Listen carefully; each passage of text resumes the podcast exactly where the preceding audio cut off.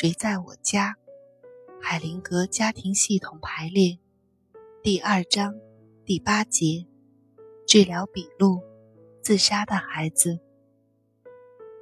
相关问题：问，我觉得您似乎向当事人提了一大堆问题，您自己也说要达到最大的限度，但是我注意到，在某一个环节。您会突然停下来，让治疗顺其自然地进行下去，让它积蓄一定的能量。您能解释一下，您是怎样认识这个过程的吗？海灵格回答：“和当事人在一起的时候，我会纵观全局，他们自己的行动和命运会深深地影响这一切。”我不会要求自己，非要得到轻松愉悦的结果不可。我会和当事人一起，朝着系统的边界进发，到达边界后停下来。实际上，这意味着我们可能会遇上死亡，陪伴着他们，一起看到他们将会死亡的可能性，或者。看到要发生一些可怕的事情的可能性，我陪伴他们，和他们一起到最外的边界，毫不恐惧，毫不犹豫。我们注意到那里此起彼伏的一些事情。当我们完成这些以后，我们就可以看到他们系统运作的真实全貌，知道它的界限。我们会在全部范围内探索。只有了解了最大的界限，才能认识所有的可行性，而不必担心好坏得失。那将会给你的当事人一股力量，凭借这股力量，找到对所有人都有益的解决办法。有些时候，到了极限。人找不到其他更容易、更可能的方法时，就只有接受一些不可避免的事情。但是，通常会有其他可行的解决办法。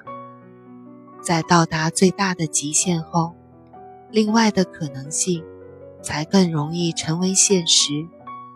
当事人能看清楚真实的情况，能为自己选择最好、最适合的途径。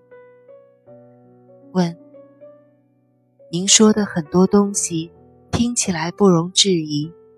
当然，面对人们呈现的一些严重状况和从听众席上不时冒出的相当尖锐的问题，您能够泰然处之，掌握主动，这令我非常惊奇。您的温文尔雅也让我大为折服。请问？您是怎样保持掌握主动和清晰的洞察力呢？海灵格说：“承认世界的本来面貌，没有意图去改变它，这样才有可能形成泰然镇静的心态和清晰的洞察力。从根本上讲，这是一个虔诚的态度，因为它已经融入我的身心。”成为一个大的整体，不能分开。我不会自称知道更好的东西，也不希望能取得某些更好的东西。我只是让系统内早已在运作的力量自己运作罢了。当我看到一些可怕的事情，那是世界的一个方面，我接受它；当我看到美好的事情，我也接受，我把这种态度称为谦恭，就是接受世界本来的样子。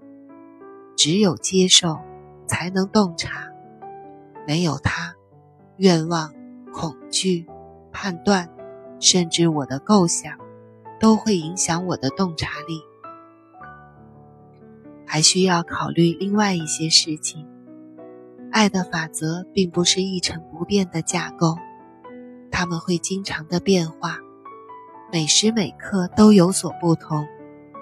它包含着无穷的变化，我们能了解的每一刹那，都多姿多彩，极具震撼。因此，即使家族间的问题非常相似，每个家庭的排列却各不相同。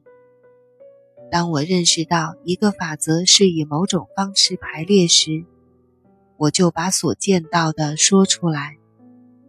有些习惯于用真或假，或者对与错来思考问题的人，想听我说一些通用的真理，让你失望了。